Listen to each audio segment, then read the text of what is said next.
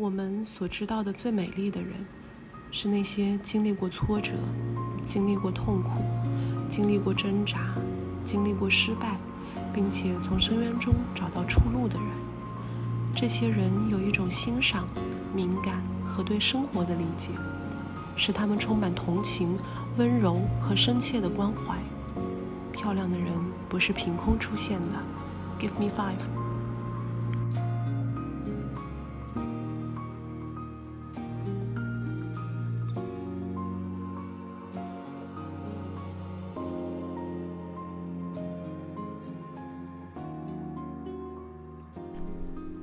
Hello，大家好，欢迎大家来到今天的 Give Me Five。呃，今天呢，我们迎来了史上 Give Me Five 史上第一位女生嘉宾。嗯，欢迎山玉，山玉也是我和少男很多年的朋友。那山玉来给大家做个自我介绍吧。嗯，OK，呃，木南好久不见啊，Hello，大家好，我是山玉。目前最贴切的标签其实是一个三十七周的孕妇。呃，也感谢这个少男跟孟娜拉我进来，然后跟大家一起交流。那我大学学的是历史，呃，但毕业之后阴差阳错的进入到这个互联网的行业，呃，是美团前二十号员工，那也是美食 App 呃 Fancy 的运营合伙人，呃。现在在深圳寻找母亲网络公司做这个联合创始人，公司刚刚完成了这个 A 轮融资。工作里边是属于比较 典型的这个开荒型人格，呃，生活里边就比较落后，是这个生活不是特别能自理的那种。那呃，长期混迹于广州、上海跟深圳，呃，爱好是点菜，大概就这样。接下来交给莫娜。嗯。嗯，山玉，我们当时是在 Fancy 做这个创业的时候认识的，然后当时也是很神奇的做了一段时间的外卖。山玉想起那段时间，是不是觉得还是蛮神奇的？是的，今生难忘的经历，深入的了解了整个的餐饮行业。对对对，然后山玉刚刚是说自己是一个三十七周的孕妇嘛，然后我跟山玉之前约的时候问山玉。什么时候生宝宝？山玉说：“快的话下周，慢的话一个月。”也就是说，这可能是山玉生宝宝之前的一个非常好的一个这样的留念的一个机会啊。那我们进入正题啊，山玉，我们来聊一下，就是还是一些我们之前经常聊的一些问题。想问一下，嗯，你最近有没有看过一些你觉得哎还蛮值得推荐，或者是让你印象深刻的一些视频啊？呃，对，最近其实还是看了蛮多这个呃印象挺深刻的视频的，因为我最近快生了嘛，就会有一些时间，呃，对，然后这个看很多东西，其实感触也挺多的。然后我之前也有推荐给你过嘛，然后我这里边对我觉得那个呃触动蛮大的是是两两个，一个是叫最后的棒棒嘛。他其实就是讲一个呃退伍军人，呃为了了解这个行业，然后记录一些呃一些东西，然后他就进入了这个呃棒棒的这个职业里边，然后去跟这些棒棒同吃同住，然后去拍了这样一部纪录片，就历时是。哦，我有点记不太清楚哈，历史好像是三年多吧，反正就是，呃呃，拍的我觉得非常非常的真实，对，然后一共是十三集，就看的过程当中其实还是蛮压抑的，就你能感受到就是说，呃，这个群体他其实生活的一些呃苦难，然后还有就是呃一些各种呃生存的压力，然后包括就是呃侧面反映出来的一些社会上面的冲突，其实他都会写。呃，我觉得就是，呃，他拍的特别好的地方就是没有任何的无病呻吟，然后也没有任何的煽情，但是就你还是能看到一些命运本身的东西，就就还是。怎么说，就还是蛮蛮深刻的，对。然后在看的过程当中，就是他其实那个棒棒，他描描写了很多不同的人的性格嘛，就有老黄那种很很善良的，然后也有一些就是比较好吃懒做的，就是他有一些人性，呃你觉得很怎么说，很值得同情，然后很值得呃怜悯的东西，然后但是也有一些就是呃人性当中的呃缺陷，然后和一些性格当中的无奈，就其实他都会有，就导演。在那个过程当中其实是毫无保留、非常真实的去把那些东西拍出来。这个。呃，选材也好，然后包括他在拍摄过程当中付出的那种真诚也好，就我觉得还是很值得我们看的，而且应该算是中国 国内就是非常非常接地气的这种纪录片。对，就那个群体其实他呃是没有很多的发声渠道嘛，所以我觉得这个纪录片还是呃蛮值得看的，尤其是这个导演，就我觉得他还是很值得尊重的。就他关注的这个弱势群体没有发声渠道，然后他拍摄这种话题其实也不太会成。为像那个，呃，《舌尖上的中国》这种，就是茶余饭后的谈资嘛。那你说赚钱，其实更更不太可能去赚钱。但是，就他投入了那么多年的时间，然后包括自己亲身去经历这些事情，就我觉得他还是有一种对那种弱势群体的，对对对，有那种对生命的敬畏，然后有对这种呃弱势群体的一些人文关怀，所以就是让他不得不去做这件事情。就是呃，这个让我觉得很很值得尊敬。然后也希望大家如果有时间可以去看一看，但看的时候确实会有点沉重。对对对，然后其实我在看这个呃这个视频的时候，有一段我是印象还蛮深刻的，因为棒棒赚的钱讲实话真的不多，虽然它是一个体力活，其中有一段我记得是讲到那个老黄，相当于是导演的在里面拜的一个师傅。然后说老黄有一段是，嗯，帮一个女生去挑化妆品。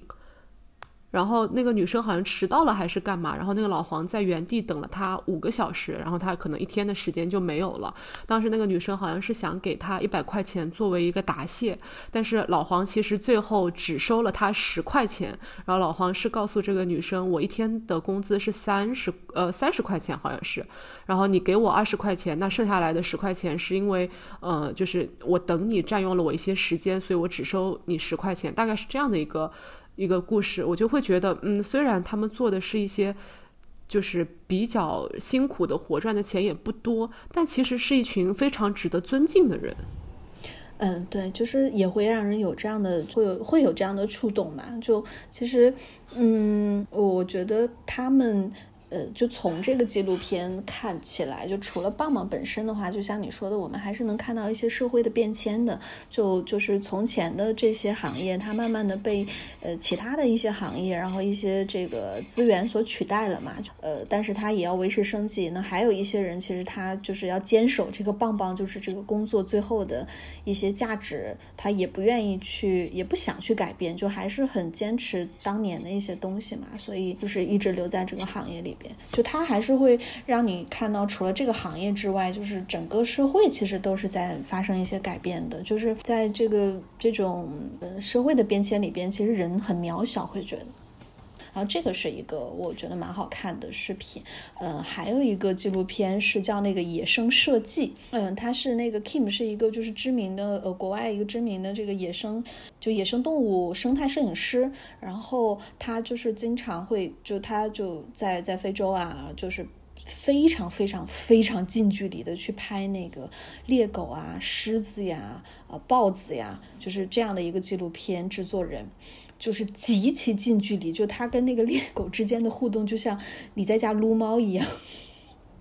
因为我是一个就是从小其实呃都不太看《动物世界》的人，就是我我对这个不是特别感兴趣。但是这个纪录片就我从一开始看就是感到很深很深的那种震撼。就是我觉得这个嗯，他他不是讲那个《动物世界》的那种单纯的丛林法则哈，其实也是这个制作人给了我很多的触动。就是我在他身上就是看到了一种就非常宿命感的东西。就他其实你想他那么近距离的去拍。这个野兽，它不可能没有生命危险嘛？就它经它从来不穿鞋，然后就直接是怼脸去拍那个豹子、狮子，还有那个呃猎狗，就它不可能没有生命危险。但是就是在那种情况下，就他从来没有放下过摄像头，也没有第一时间去想他自己是不是危险。就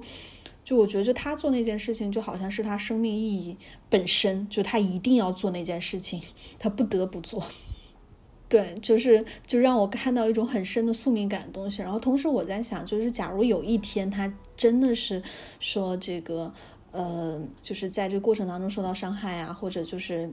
呃，这个失去了生命啊，他可能真的就是死得其所。就就是这个，嗯，怎么说呢？这个就可能年纪大了，会会会有那种宿命感的东西很强。但我会觉得他他会觉得做这件事情非常值得。就如果这一生让他非常非常的安全，然后用很安全的形式去，呃呃去做这种记录工作，可能对他来说不是很有用，就是不是很有吸引力。但是就是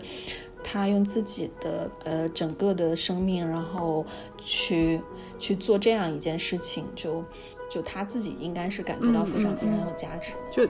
听起来就是一个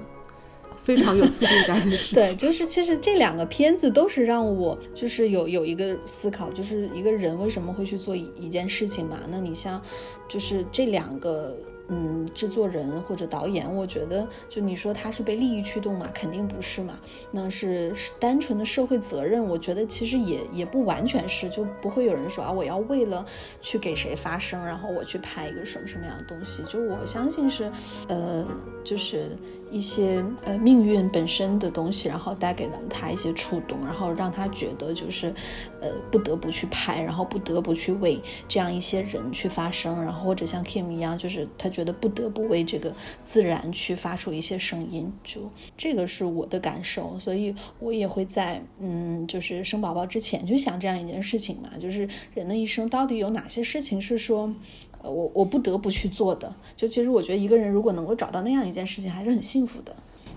嗯，那你有没有找到这样的一件事情呢？嗯，我觉得目前好像还没有。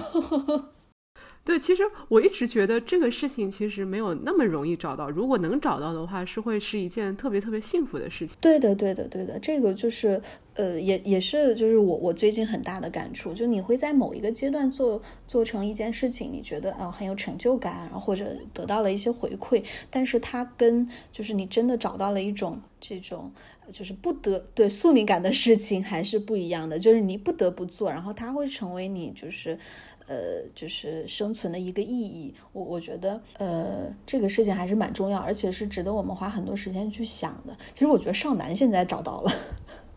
哎，对，我也觉得，就是吧？嗯，对对对对，就是他以前我记得，我当时在 fancy 的时候，就经常会被问一个问题，叫做有什么事情是你愿意花很多时间。但是你不觉得累的事情，其实有一点点像这种感觉，只不过他这个描述会非常的直白。对的，对的，对的。然后，而且随随着年龄的增长，我觉得，嗯，你会越来越去重视那个问题，因为你发现，就是这个确实是一个真正的问题。就一个人如果能够很早的、很早的找到，呃，就是这样的一件事情，其实还是非常非常幸福的。对，然后我我觉得大多数人可能在这个过程当中会怎么说，就是徘徊的时候，就有的时候觉得自己找到了，但有的时候觉得又不是。那其实这个就是蛮需要我们自己花时间去思考的，它是一个有价值的问题。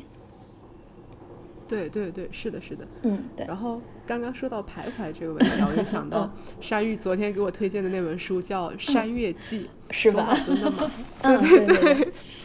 我我我先说一下这个东西，因为我其实没读完这本书。然后我其实看到悟净的那个，应该是叫沙悟净嘛，也就是我们平时说的沙僧。我看到他的故事的时候，还是蛮有感触的。就是关于沙悟净，他其实是在呃寻找自己生命意义的时候，问了很多身边的一些呃，可能不是人啊，就比如说鱼啊什么的，螃蟹啊什么的，可能都不是人，因为海里。不住人，然后当时这些生物、这些海底生物给了他很多的建议，但是其实沙悟净他沙僧他听完之后就越听越混沌。然后越不知道生命的意义是什么，然后到最后他遇到一个嗯，我也不太记得叫什么名字的高人的时候，就是问了，就是其实大概的意思，我的理解就是说很多事情你是得自己去经历的。就这一段，其实当时听下来就感觉还蛮有感触的，因为三十岁。我我刚我刚刚跨入三十岁的大门之后，生日快乐！的确，感谢感谢，的确会有一些这样子的徘徊也好，就是有一种不确定也好，就会开始有一点点焦虑。然后焦虑的时候，其实也会去寻找一些这样的帮助啊，或者是寻找一些哎身边的人的建议。但其实很多东西还是自己要去经历的嘛。对，是的，就是。嗯，所以之前那个 MiFi 是是有一个问题嘛，就是说这个呃有没有什么值得被呃呃就有没有什么建议值得被推荐或者被传递啊？我就觉得哎，这还是一个挺大的话题，就其实不是很敢很敢说这样一个话题。然后我觉得就是呃推荐一些书啊或者视频啊还是蛮有意义的。就我当时那个推荐你看《山月记》的时候，其实是因为它里边有两篇，就是呃除了你刚才说的那个悟净的那个，还有两篇很有名的。呃，中篇嘛，一篇是就是《山月记》本身嘛，对，然后这一篇就呃，我第一次看到的时候就哇，真的是有点像被戳中了，戳中了内心的感觉。他他其实那个网上有一段话，我觉得可能很多朋友之前都有看到过这段话，就是呃，他就是讲那个呃。呃，其中就是唐代的一个人，就是叫那个李征嘛，他是呃就有点怀才不遇嘛，然后后来就逃到山林里边，就变成了一只老虎。那呃在后面的时候，就是有一个叫袁森，是他的好朋友，就经过了就是呃一个山岗的时候，就看到了这个变成已经变成了老虎的这个李征。那李征就把自己怎么从一个怀才不遇的人，然后变成了一只老虎，呃的整个整个故事告诉了他的好朋友嘛。他其中就是用一段话，呃，来来来讲了自己内心那个纠结的过程。这段话其实还是蛮有名的。当时我觉得，对 对对对对，我觉得这个真的还是戳蛮多人的心的。就我们简单的念一念吗？可以啊，可以啊。嗯，OK 啊，呃，这个那我简单念一下哈。呃，因为害怕自己并非明珠而不敢。刻苦琢磨，又因为有几分相信自己是明珠，而不能与瓦砾碌碌为伍，那于是逐渐远离世间，疏避人群，结果在内心不断的用愤满和羞怒饲育了自己懦弱的自尊心。世上每个人都是驯兽师，而那匹猛兽就是每人各自的性情。对我而言，猛兽就是这自大的羞耻心，老虎正是它。我折损自己，失苦妻儿，伤害朋友，未了我就变成了这副与自己内心一致的模样。那其实我觉得，就这很人间真实，就每个人对都会觉得自己其实是呃有一些天赋不一样的，对对是不一样、与众不同的，然后就很不想与世俗或者这个很不想很就是很很不想走寻常路嘛。但是，嗯，就当你这个越发愤世嫉俗，然后脱离人群了之后，就。嗯，其实会更变得更加愤满，然后变得更加这个怎么说，就是呃，自尊心越来越强。对对对，就会变得自尊心越来越强，然后就又因为这个自尊心跟你实际表现出来的很多能力啊，或者很多成就又不相匹配，就让自己陷入那个无限的这个纠结里边，就。就自己沉浸在自己的那种这个呃自尊心跟羞耻心里边，就是难以自拔，然后就呃慢慢的就是性情会变得非常非常的呃怎么说，非常非常的嗯凶猛，有点奇怪或者孤独或者是怎么样，对，就又想远离人群，然后又想得到世人的认可呢，认可对。对，然后这个又想证明自己与众不同，但是，呃，可能真正表现出来的又没有那么与众不同，所以就是等于是自我的定位。对对对，对，是一个很矛盾的一个心态，然后就会陷入一个类似于死循环的这样一个是的情况里面。是的，然后我想他可能就是说一个人的自我认知跟这个社会对他的认知之间产生了那种巨大的矛盾，然后。嗯，对，然后就看你怎么去选择嘛。那如果你选择社会对你的认知的时候，可能你会觉得随波逐流。然后，如果你像李征，就是这个主人翁一样，选择了自己对自己的认知，那就慢慢的就自己变得又自卑，然后又又自大，就就非常的痛苦。对，然后最后变成的就是像猛兽一样嘛，就很难跟自己呃调节。对，就很难跟自己去相处。然后我我觉得这个应该还是蛮符合大多数年轻人的一种心境，就包括年纪稍微大一点的人也会经常有这样的感受。嗯，对。所以我就感觉，其实我们，呃，我要我又要说我们这个年纪 你还是在一个很好的年纪。就我我们那个听众如果是年轻人的话，可以忽略一下。嗯，我们这个年纪其实学会跟自己去和平的相处是一件非常非常重要的事情。对，是的，是的，是的。有的时候接接受自己的一些缺点也好，怎么样也好，其实是有必要的。对，而且也不要把自己就是树，就是那种太太束之高阁，然后就是。呃，过于放大自己的那种自尊心嘛，那样就会变得非常的脆弱不堪嘛。就其实一个人他的能力也好，然后还有社会对他认可，是需要反复。被验证的这个验证有外界的验证，有自己的验证，就不要太太太去纠结。而且这这本书我确实觉得很好，就是作者的文采也很好，就呃还是很值得自己去看的。就可能我们讲的时候只是这个呃很零星的一两句话，也很就是一个很简短的故事，但是读起来的时候真的是会有那种字字戳心的感觉，像照镜子一样。对对对，而且我感觉就是它是一本适合不同年纪的人去读的。它可能每个人在不同的年龄的阶段去看这本书的时候，都是有不同的一些感悟的。对的，对的，对的，就是他会会真的就是会像那个照镜子一样，就是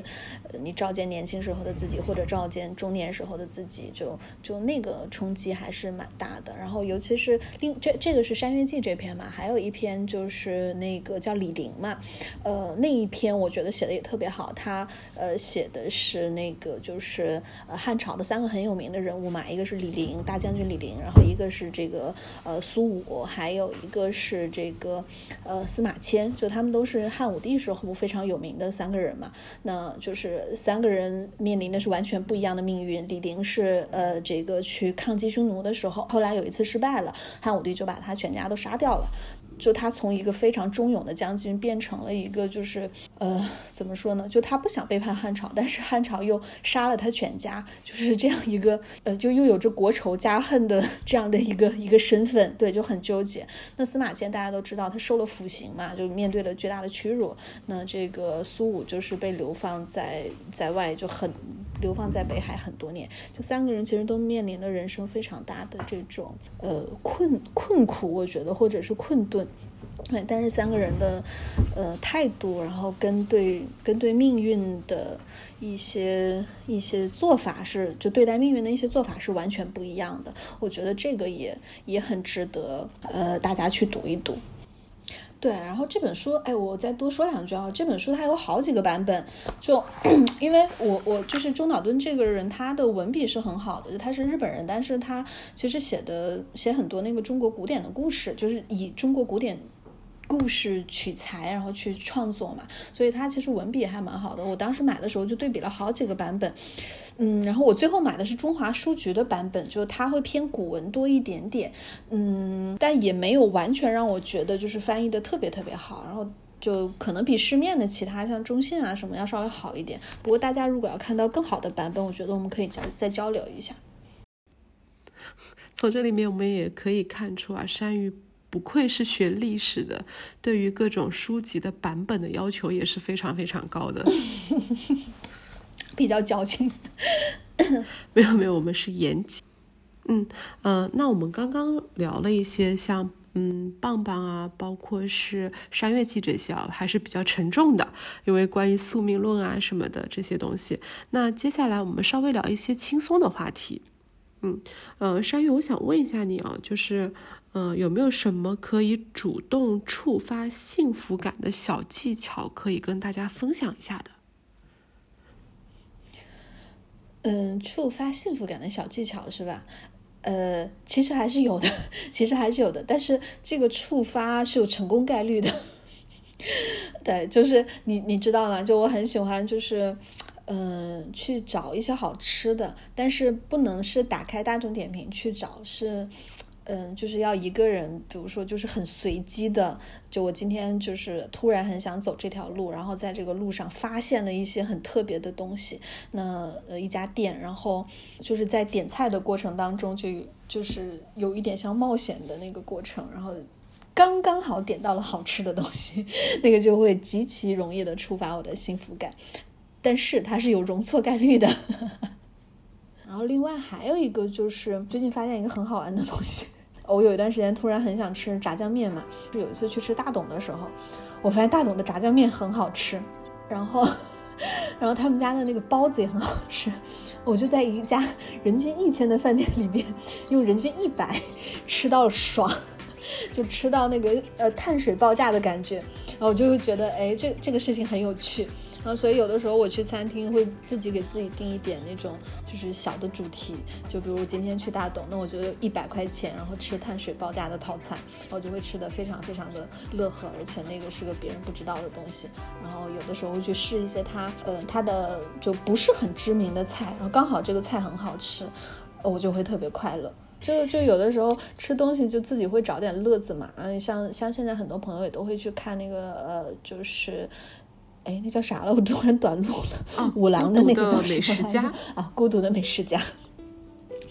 对的，很多朋友都会去看《孤独美食家》嘛，就其实那个在在五郎点菜时候的那个，就是呃他整个的心路历程，那个确实是就是。呃，就像你你提那个问题嘛，就是我快速去 get 一些幸福感的时候，就是的一些心路历程，就那个过程其实是还是蛮快乐的。是的，啊，我就想到一个场景啊，比如说冬天的时候，当外面非常非常的冷，然后你自己也很冷，然后去到一家居酒屋或者是一家烤肉店，然后里面的暖气是开的非常非常足的。然后你进去以后呢，有比较热情的服务员来过你过来跟你打招呼，嗯，然后那个时候其实你就是非常非常幸福的。当然，如果这是一家你常去的店，然后这个服务员过来跟你唠嗑什么的，那就是另外一种感觉了。对，另外，对对对，就就是会会觉得很温暖嘛。那我们下面这个问题呢，我想问一下山玉啊，就是嗯，最近有没有什么独自？呃，你自己值得独自玩，或者是和有人一起玩的一个活动，可以推荐推荐给大家的。呃，哎，其实其实有一个事情是我近期发现的，就因为那个要生小孩了嘛，然后家里就就 没有那么多的空间，我要整理一些空间出来。然后我发现那个卖旧书，呃，或者卖一点旧东西，其实还是很有趣的一个事情。呃，现在卖旧书，我会去那个多抓鱼那个平台去卖嘛，其实也还挺方便的。就当我去卖那个旧书的时候，会发现原来有很多书真的不能叫做书，只能叫做纸。就是，嗯，有很多其实是你可能当时就看了一遍，但是那本书你再也不会翻开了。然后或者是可能当时你在连看第一遍的时候，你都没有看下去。所以这一般是什么类型的书呢？就是经管类的就不说了哈，这种其实还是还是很多的。那我我觉得就是真正写的好的经管类的书还是挺少的。然后还有一些就是所谓的人文社科，但是它这个其实是书商或者是说一些平台推荐给你的嘛。然后尤其是什么畅销书啊，也也也会有一些。然后你其实在这个卖书的过程当中。呃，你会发现哪些书是真正有价值的？就我现在会分两个书柜，一个书柜就是有一些书，我觉得还是会再看一看的。然后，但是可能过一段时间看过一遍，或者呃用过一段时间之后就不会再看了。然后还有一个书柜其实是蛮小的，那个书柜里边是一些就是我觉得会反复看，而且就是也会推荐别人看的一些书。就我觉得在那个整理的过程当中，其实是一个去粗取精的过程，还挺有趣的。就如果你不想。把它就是没有到那个把它扔掉的环节，你可能永远不会去想嘛，说它的价值大大概是什么什么样的。但是假如你要去卖它的时候，你就会发现，就是有些书是书，有些书是纸，有些书连纸都不如。感觉就是一个断舍离的过程。嗯，是的，而且就是。嗯，你卖书的那个断舍离，有的时候还也会给自己一些思考嘛。就是你会发现，哎，你从哪些书上，就是你你近期从哪些书上得到的养分其实是比较多的，然后你愿意再花时间去回顾那些书，就那个真的还是，呃，就是财富的一部分嘛。然后你会发现，哎，有些书是当时那个阶段，哎，你很急需去看，然后很急需去了解的一些东西，对。然后，但是。呃，现在看过来，可能它对你的未来并不会有更多的意义嘛？就就那个过程，我觉得是一个很好的跟自己对话的东西。可能有些东西它只是阶段性的，但有些东西是陪伴我们很长很长时间的。是。的，是的。就如果呃，像那个这个是卖书嘛，还有像有的时候呃，就是去呃去闲鱼去卖一些东西的时候，也会发现嘛，就我们还是生活在一个过度消费的时代嘛，有很多东西当时 买的时候都不知道自己为什么买，啊，卖的时候你发现即使连一折你都不一定能卖得出去，然后那个东西就是当年花了很多钱买，但是。就真的是是一种是一种浪费，或者可能当时只是自己情绪的一种宣泄。就嗯，就是你你在这个整理的过程当中，其实会跟自己对话嘛。就你到底需要满足自己哪些物欲，哪些东西是你花了很多钱，但你到现在仍然觉得很值得，然后也不会去卖的东西。然后哪些东西是说，哎，当时花钱的时候也不觉得太怎么样，对。然后但是卖的时候就觉得我自己为什么要买这样一个傻 傻的东西，对。就有一个词儿叫延迟幸福嘛。我现在很多时候其实就会，比如说我想要买一个东西的时候，我会先把它加到购物车里面去。就然后如果过一段时间我去购物车看这个东西，我还是想买它，那我可能才会买，而不是说我当下就一定要非它不可这种感觉。这是我觉得我现在跟之前的一个差别。是的，这不是也快双十一了嘛？就就是随随着我们那个 年纪的增加，然后跟精力的增加，就会发现其实适合自己的东西，就是就就是值得花更多钱去去买的。当然也不是说一一定是贵的就是好的哈，就是说它如果我们真正需要或者真正适合的话，就是呃。这个还是值得去投入的，但是真的真的有很多很多很多的东西是被裹挟在那个 消费主义里边，嗯，就真正适合我们的，然后或者这个我们有真实需求的东西，其实还是值得花一些呃钱去投入的，因为它确实能给你带来很多的帮助或者这个幸福感的提升。但是就这个我们生活当中。很大很大很多很大一部分的东西，确实是被那个消费主义裹挟的，就是真的不是那么需要。就冲动消费还是挺可怕的，它会浪费非常非常多的资源，而且当你的身边充斥很多就是其实你并不需要的东西的时候，呃，其实也不是那么快乐。对，你你会觉得很冗杂嘛，就很冗余嘛，就可能这个快乐是非常非常短暂的，只是在。付钱的那一瞬间，买的那一瞬间，然后当你把这个东西 买完，还在待发货的时候，可能就已经不快乐了。对对对对，然后我我是觉得，就随着我们成长嘛，就是呃，对那个快乐的追求啊，或者对它的定义，一定会发生一些变化嘛。就呃，就是我们可以更更多的去体会那些变化，其实也是一种成长。对，因为很多快乐，它其实不是这些。物欲或者是钱或者是什么样的东西带来的，它跟这些东西是没有关系的。就你比如说，我买一个帐篷，但不代表 就是我已经享受了露营的快乐，对吧？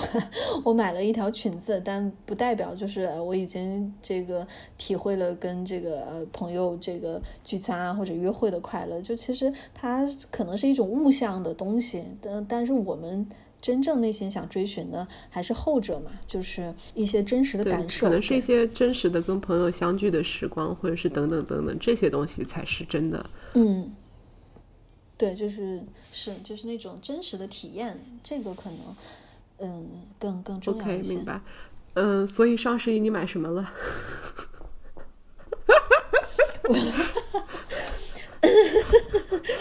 呃，太戳心了。我们节目可能年轻的朋友会比较多，是吗？嗯，是的，会比较多。一般可能是工作三到五年的同学会比较多一点。OK，OK 啊，那那跟我工作里面接触的，呃，朋友的年纪也比较相仿。因为我现在创业就是做比较多的活，其实是人贩子嘛，就是要找人，然后协调人，就是跟人合作，跟人解除合作，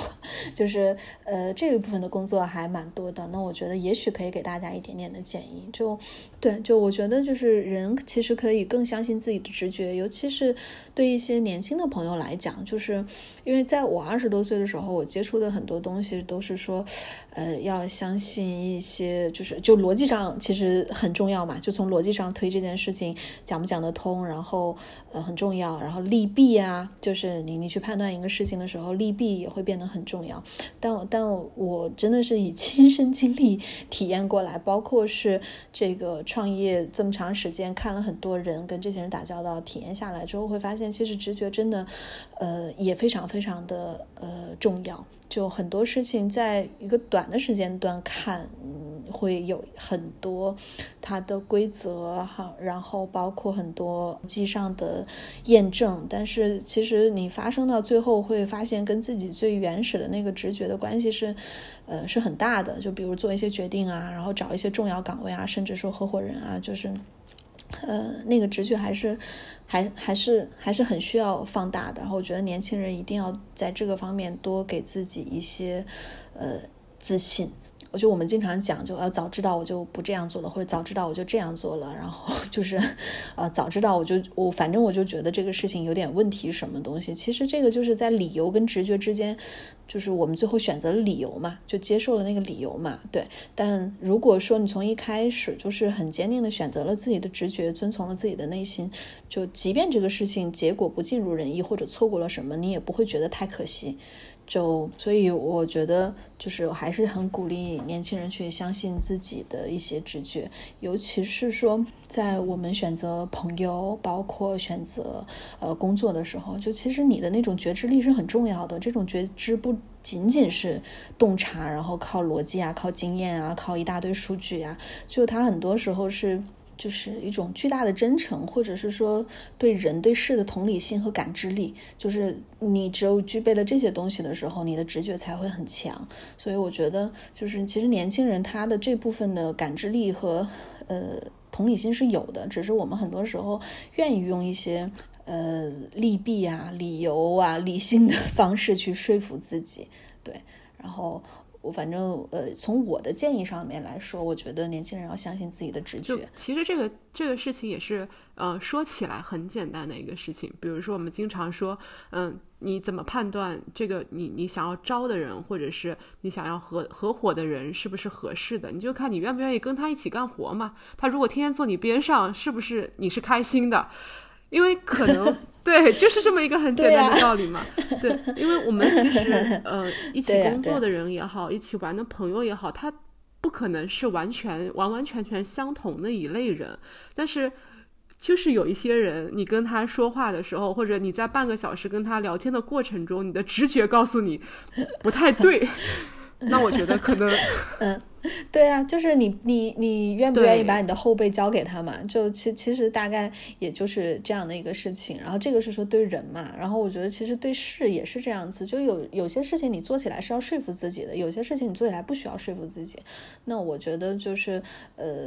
在这件事情的判断里边，可以更更相信自己的直觉。然后包括我觉得就是呃，也要相信自己的天赋嘛。其实我们刚才聊那个李玲那个就是山月记的时候，也也聊到了自己的天赋嘛。就我觉得一个人能够去挖掘自己的天赋，然后慢慢的，呃，也相信自己有这个天赋，然后并且在这个事情上去耕耘，找到自己擅长的，呃，就擅长做的事情，其实也非常非常的重要。非常感谢山玉今天跟我们的一些分享啊！其实我们今天聊的可能会有一些发散，从刚开始的聊山月记也好，然后去聊一些棒棒也好，感觉是很多宿命论的东西，然后再到最后我们去聊一些年轻人要相信自己的直觉也好，其实可能会有一些跳跃，或者是有一些嗯很感性的东西在里面，但我还是希望说对你们来讲有一些收获。那我觉得我们今天这一期的。嗯，采访跟聊天那也是非常的完美的。那再次感谢山玉啊，山玉今有还有什么话需要跟我们的听众讲的吗？呃，大概今天想分享的基本也都跟孟娜聊到了。然后